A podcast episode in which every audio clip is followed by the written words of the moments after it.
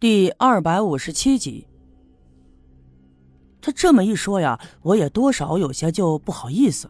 不过我还是回答他：“呃，我这从小爹娘就没了，是跟着我爷爷长大的，而且我爷爷也死了大半年了，现在就剩我一个人，这没亲没故的。”哦，哎呀，倒也是个苦命的孩子。行了。既然事情已经这样，也就别拘什么礼数了。那你跟金凤的事儿，你是怎么想的呀？提起这事儿，我心里头就有些难过。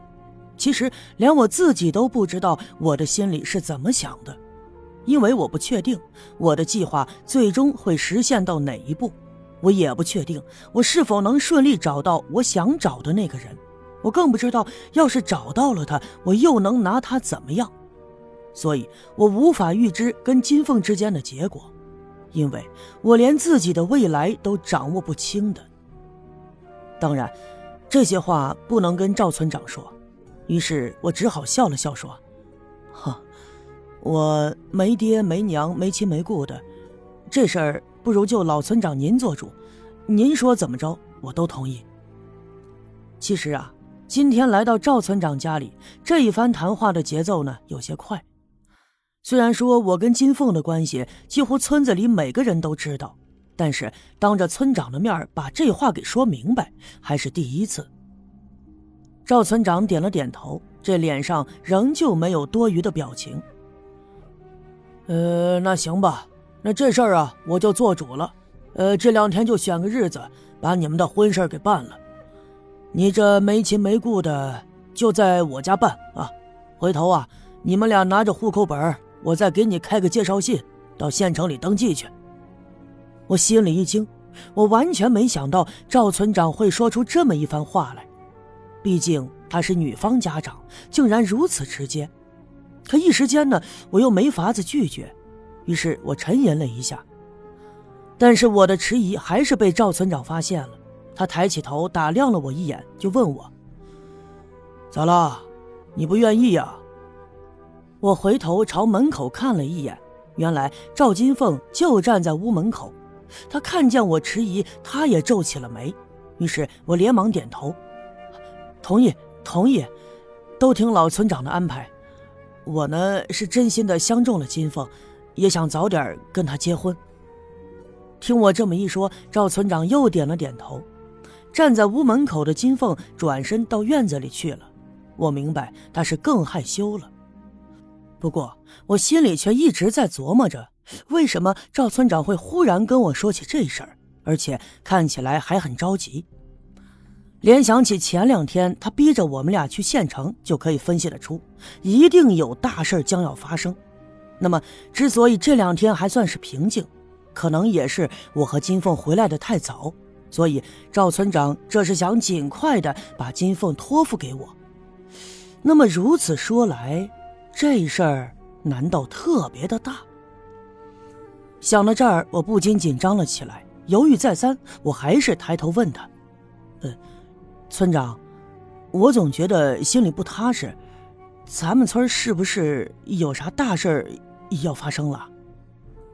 赵村长并没有回答我，而是往前探了探身，拾起烟袋锅，又装了点旱烟，点着以后，吧嗒吧嗒的抽了起来。嗯，前一阵子六姑就一直劝我让我回县城去，说是咱村有灾。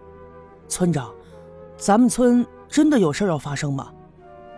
他刚开始并没有否认，而是抽着烟沉默。我知道，只要我继续问下去，他很可能会讲给我听。于是我抬出了赵六姑。嗯，老六都跟你说啥了？啊，也没说啥。说咱刘家镇有灾，还跟我讲了当初黄老爷的事儿，还告诉我那事儿是真的。这黄老爷的魂儿很可能回来要报仇，所以他一直让我赶紧回县城去，不让我趟这个浑水。我一边说着，仍旧一边偷眼观察着赵村长，可他呢，还是一如既往的冷静，面无表情。抽了口烟，他问我：“那你信？”这世上有鬼魂吗？我摇了摇头，啊，我不信。赵村长又沉默了一阵，抬起头看了看墙上的挂钟，转过脸，隔着窗子对着院子外面的赵金凤说：“你到村西边把你六姑找来，然后啊，再到小卖店里买点菜。眼看着就晌午了，做点饭，留小叶在这吃饭。”此刻的赵金凤心里头十分高兴，答应一声，飞快地朝院子外面跑。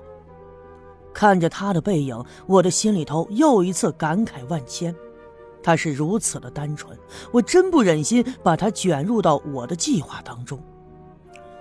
不过呀，我还是明白了，赵村长是想把金凤支走，看来是有话要跟我说。果然，看着赵金凤跑出去以后，赵村长又上下的打量了我一眼。他问我：“小叶，你真姓叶呀？”赵村长这么一问，问得我浑身不禁抖了一下。